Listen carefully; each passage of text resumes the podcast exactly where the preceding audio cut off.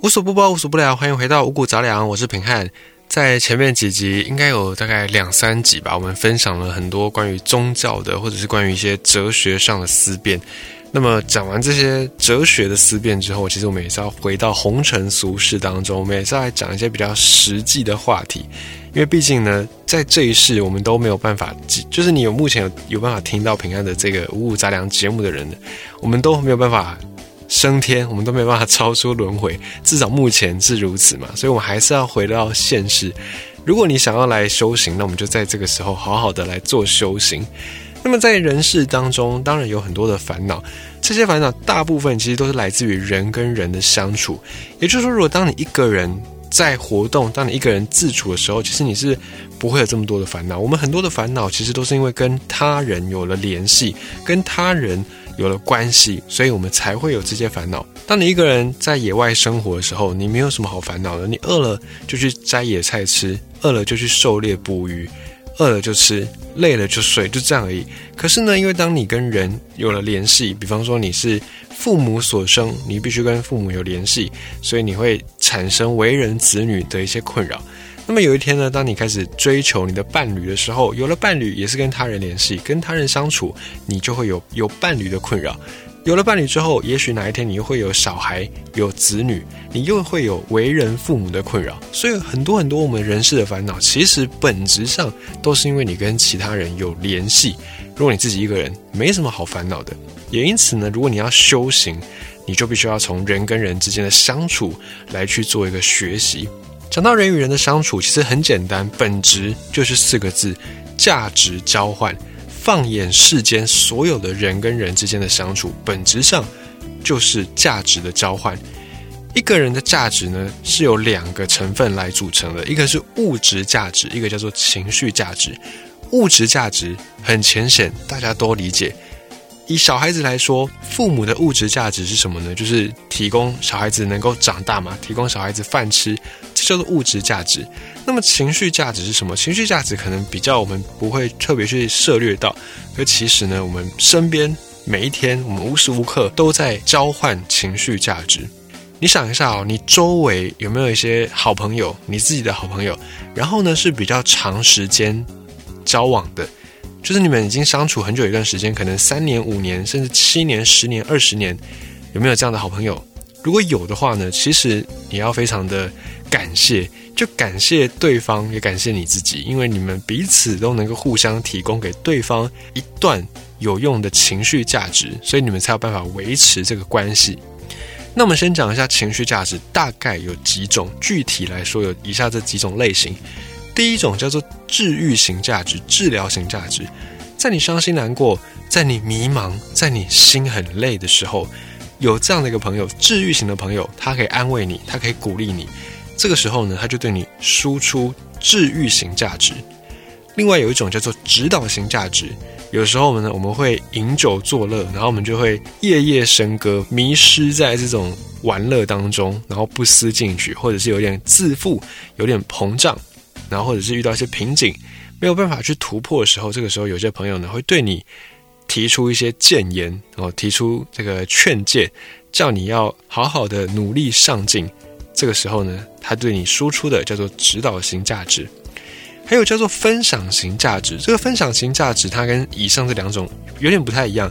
有的时候你特别喜欢一件事情，那比方说，呃，平安最近很喜欢煮饭这件事情，或者是啊喜欢。小酌几杯这些事情，那有些朋友呢，就是在某一些兴趣上跟你是有高度的相关的，可以跟你聊得来的。可是呢，在这个议题之外，可能你们就不太有什么交集。举例来说，有些朋友呢很喜欢去登山，像平常自己就有朋友很喜欢去登山，每个礼拜都去爬山。那在爬山的时候，就会遇到一些也是登山的人嘛，他们很容易就会结成好友。这种叫做分享型价值，就是志同道合的人的意思。好，另外一种。陪伴型价值，我们刚才讲到有个叫治愈型价值，治愈型价值它可能会给你安慰，给你鼓励。那么陪伴型价值有点像什么？有点像陪玩，我就是跟你一起做一些事情，可是他并不一定要安慰你或鼓励你。没有，就有时候比方说唱歌，或者是你去吃饭，然后呢想要找一些咖，然后这个咖就是叫做陪伴型价值，所以他们不一定要对你有什么样正面效果，只是要陪你去做一些事情，比方说打麻将，或者是比方去桌游店玩桌游。有些事情就是你一个人做就是索然无味，你必须要有很多人参与，那个事情才会好玩起来。而参与这个好玩的事情的人呢，就会对你输出陪伴型价值，也就是带你消磨时光的意思。还有一种叫做。猎奇型价值就是我们呃给它另外一个名称叫做开启新世界大门型的价值。有时候你自己的生活可能就是很简单，两点一线，上班下班回家就这样。可是呢，有时候你认识这样的朋友，他的生活圈可能跟你截然不同，他个性可能也跟你截然不同。可是你认识这个朋友，他总是可以带给你很多有趣的体验。比方说，有些朋友呢。就会拉着你去冲浪哦，或者是拉着你去爬山。但你的生活圈本来是没有冲浪、没有爬山这件事情的，这个也不是你的兴趣爱好。可是呢，因为你认识这个朋友，他带你去做这些事情，所以让你的平淡的生活有了一些新的尝试。这种叫做开启你的新世界大门的价值。好，第六个叫做自娱型价值，自娱于人那个自娱。这个自娱型价值呢，就是你跟这个人相处。你跟他在一起的时候，你就可以得到很简单的快乐。那通常这种快乐是比较感官性的，比较那种动物本能性的。像是呢，你跟一个好朋友，他可能长得很漂亮，或者他可能长得很帅，或者身材很好，你跟他在一起呢，你的感官上哦就是很舒服，眼睛就是可以吃冰淇淋。这样的一个朋友，他也有价值，也有情绪价值，就是自娱型价值。还有一种叫做怀旧型价值。可能在你们高中、大学的时候，或者国中的时候，你们认识一些朋友。那这个朋友后来，你们可能各自去到异地去，然后你们偶尔又碰到一起，那你们共同有一些回忆，你们共同有参与过一些人生的经历，所以你们这个叫做怀旧型的价值。好，在最后一种情绪价值叫做自我实现型。你们在跟这样的一个自我实现型的朋友交往、来往的时候呢，你可以感觉到自己有一种优越感。或者是你可以感觉到自己好像高人一等，就有时候你的朋友呢，会有那种不如你的人，各方面不如你，物质上不如你，精神上不如你，家庭不如你，事业不如你，工作不如你，可是你还是会跟他当朋友，因为你跟这种朋友在一起的时候，你会觉得哎，自己好像大爷，好像是大哥大姐，可以照顾别人的这种感觉。这种朋友也很重要，他可以带给你自我实现，让你觉得你自己是有价值的。所以情绪价值以上这几种，大概八种类型。我们可以先来了解，先认识一下。而人呢，其实我们是受到情绪所支配的一种动物。不管你这个人，你是优秀，你是平庸，你是无能，或者你是天才，其实你都是需要情绪价值。不管你是什么样的人，你都需要。那如果两个人，我们就都讲两个人好了。两个人，如果你能够长期的从对方那里获取自己需要的情绪价值，那这一段关系它就会一直维系下去。这个关系不限于是情人，不限于朋友、亲子，什么都可以哦，各式各样，只要是两个人的这种联系关系，它就可以适用这个公式。所以呢，我们以最常见到的呃恋人这个关系来说好了，有时候两个人他没有办法在一起长久，可能是因为。没有办法从对方那里获取自己需要的情绪价值。有的时候两个人在一起，可能是因为寂寞，需要陪伴型价值，需要有人陪你打发时间，所以两个人就凑在一起。可久了之后呢，或许你这个陪伴型的价值被满足了，你有别的朋友可以陪你一起做很多事，那你这个陪伴型价值，你不再有那种需求的时候，你的恋人就没办法满足你这个价值。那这样就会变成你单方面在付出，可是你没有从对方身上获得什么东西的时候，这一段关系它就没有办法再维系下去。这个也是很常见的，两个人之所以分手，或者是朋友之所以当不成，很重要的一个原因。那再来是，如果其中一方对于另外一方有多种的情绪价值，可是另外一方却毫无。毫无哦，假设只有一点点，其实这个关系也是有可能维系下去。可是如果是毫无情绪价值，这个就变成有一个人在委屈自己，配合另外一个人相处，这个关系就算短暂存在，也一定不会长久。还有我们要注意到，我们不可能去。期待有一个人能够满足你所有的情绪价值。以上我们说了大概八种，你需要有人治愈你，你需要有人跟你志同道合，你需要有人陪你杀时间，你需要有人可以让你有优越感，或者是你需要有人带你开启你的生活的新的新鲜的领域。但是这些价值通常不太可能会集中在一个人身上。你说有有可能，有可能一个朋友他同时具备三四种情绪价值，可是你要让他完全具备八种情绪价值，很少啦，世间罕有就是了。所以我们不能期待一个人能够提供我们所有的价值。那么再来是这种情绪价值，它会因人而异。也就是说，如果你的这个志同道合的朋友，对你来说可能是一个很有价值的朋友，但对一个不太登山的人来说，这个朋友就对他来讲没什么价值，他就并不会觉得说想要跟这个人深入往来。所以呢，这种情绪价值它其实是非常主观，而且是因人而异的。那再来是物质价值跟情绪价值，他们两个是一样重要的。那物质价值，它有可能能够装。你说一个人他没什么内涵，可是他可以去借钱，他可以去买一些名牌来装点自己，让自己看起来很有物质价值。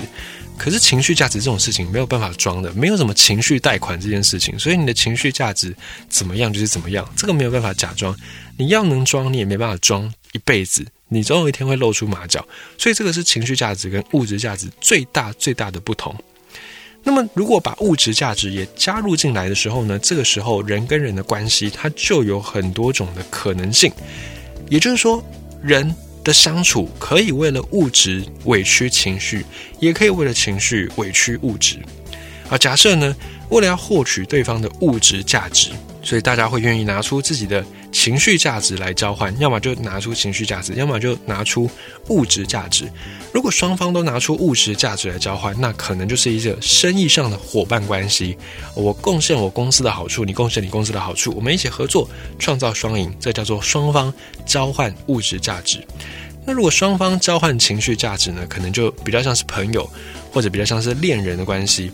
那如果是一方用物质价值，另外一方用情绪价值来换，那可能就是有点像公司的老板对员工，或者是像情妇哦，老板有钱老板的情妇，然后对有钱老板，这种就是一方付出物质价值，另外一方就付出情绪价值，类似这样子。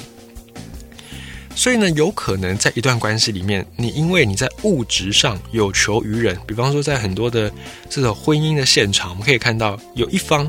就是夫妻，有一方是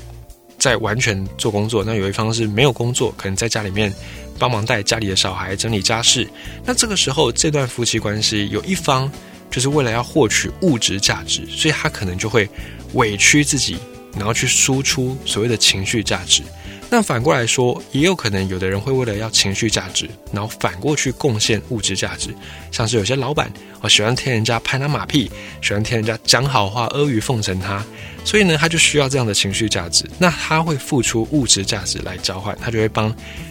经常拍他马屁的人升官加薪，这就是物质跟情绪的交换的实际的例子。那么呢，你在一个人身上。你一定是获取了某一些价值，你获取物质价值也好，你获取精神价值也好，你一定是有获取的。如果没有获取，你只是在付出，他那个收益不平衡之后，你就会离开这段关系。那反之呢？如果你跟一个人相处，你获得的情绪价值加上物质价值大于你所付出的物质跟情绪价值，这段关系对你来说，你会反而会有需要，然后你会存续这段关系。那这个公式，嗯，听着听着，你可能会觉得很像另外一个心理学上的很有名的，叫做马斯洛金字塔，或者有人叫它马斯洛需求。这个是一个马斯洛的学者他所提出的。他说，一个人啊，他对外界所有的需求可以分成一个金字塔，从最打底的部分往上一层一层递进，需求会越来越高。一开始，你作为一个人，你一定是先满足你的生理需求，你一定是先顾好你的吃喝拉撒睡，你才有办法再去追求更高层级的事物。如果你都吃不饱、喝不饱、穿不暖，你根本不会去希望说你要有什么自我实现，不可能。所以一定是先满足生理需求，然后你再去满足安全需求。你吃饱了、喝足了、穿暖了，你会希望有一个可以遮风避雨的地方，你开始追求人生的安全。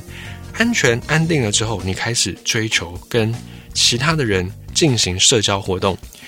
开始进行社交活动之后，你开始觉得，哎，你自己身为一个人，你是一个独立个体，你应该要被尊重。最后，你才会去追求你这个人作为一个人，你到底有什么样的价值，让你跟其他动物不一样？这是最后最后的自我实现的需求。那么马斯洛他说，你的需求在前一个层级没有满足之前，你是没有办法去往后追逐的。可是呢，情绪价值跟物质价值他们是并列的，就是你不需要一个人同时提供给你物质价值跟情绪价值，然后你也不太需要，应该说你也不太可能找到一个人能够完全提供给你情绪价值。加上物质价值，所以他这个跟那个马斯洛的需求理论又有点不太一样。换换句话说，只要你在这段关系能够维持物质价值也好，或者是情绪价值也好，至少一种，你就可以维持这段关系，你就可以维持这段长期的关系。那你说好啊？那你说，那我们输出情绪价值？你说物质价值可能不并不一定是人人都能输出，那我输出情绪价值，我对对方输出，那我自己的情绪想要来处理呢？其实这个就是一个交换，在有物质支持的前提之下，大家才比较容易去交换嘛。比方说你对老板陪笑，那老板就给你薪水，这就是一个物质上的交换。可是呢，如果你们是单纯的朋友关系，你们没有什么利益往来，在这种没有物质支持的前提之下。不太有朋友是单方面的会对你输出情绪价值，也就是你跟这个朋友交往，你带给他一些情绪的好处，他一定也带给你一些情绪上的好处。比方说，你对这个朋友来说，你是一个志同道合的伙伴，可是呢，这个朋友他带给你的除了志同道合之外，他可能还带给你一些陪伴型的价值，或带给你一些治愈型的价值，只是你不知道，或者你没有察觉到。但是，一段关系能够存续，一定是因为你们彼此。付出的那个价值是对方都需要的，然后评估过后，这个价值的付出跟收益是能够至少打平的，至少不会让你觉得你一直在付出，然后你好像心非常累。所以如果你发现，哎，有些朋友你跟他相处，你好像没有得到什么，可是你又觉得这个朋友，嗯，也不太想放弃，那一定就是他有对你输出一些情绪性的价值，只是你可能没有察觉到，否则你就会忍无可忍，你就会离开这个朋友。那么，如果再加入物质价值来考虑的话呢？其实有时候你输出这个情绪价值，你就是为了要获取物质的好处嘛。那如果你输出情绪价值的过程当中有不开心的，啊，比方说你赚钱，上班赚钱天经地义嘛，在赚钱在公司上受了一些委屈，那你可能自己处理一下、调试一下，哦，就算了，因为你就是为了要获取那个物质价值嘛。又或者是你可以。受了气之后，受了委屈之后，你可以去找你的治愈型的价值的朋友，你可能跟他聊聊天啊，或者是吃吃饭啦，讲讲话啦，就把这样的负面情绪给消耗掉。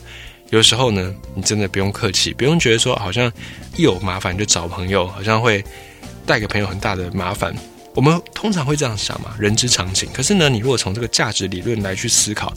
你就会发现，其实不用想这么多，因为。你之于朋友，就是你有需要朋友来帮你消化一些情绪，那么你对朋友来说，你一定也有某方面他们需要的情绪价值，否则呢，这个朋友就离你而去了嘛。所以有的时候我们不要这么拘谨，不要觉得说好像